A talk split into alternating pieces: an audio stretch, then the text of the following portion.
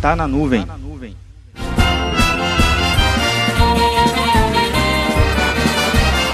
Período de carnaval aqui em Recife, Olinda, bem, no Brasil inteiro, né?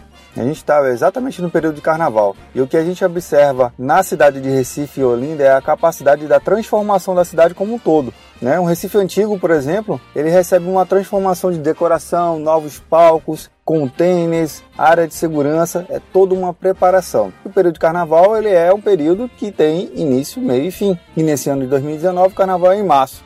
Mas será que esse carnaval ele teve toda a preparação dias antes do carnaval?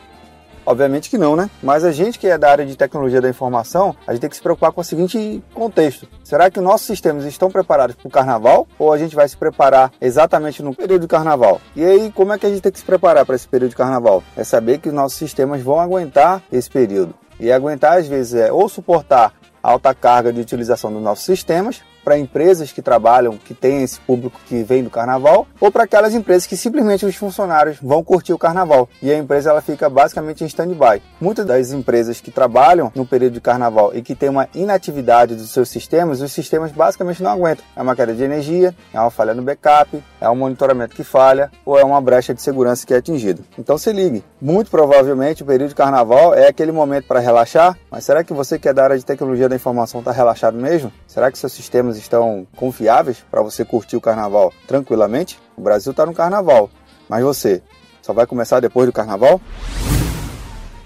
Meu nome é Vinícius Perro do Papo Cloud, e esse é o Tá na Nuvem. Acesse papo.cloud para esse e outros conteúdos.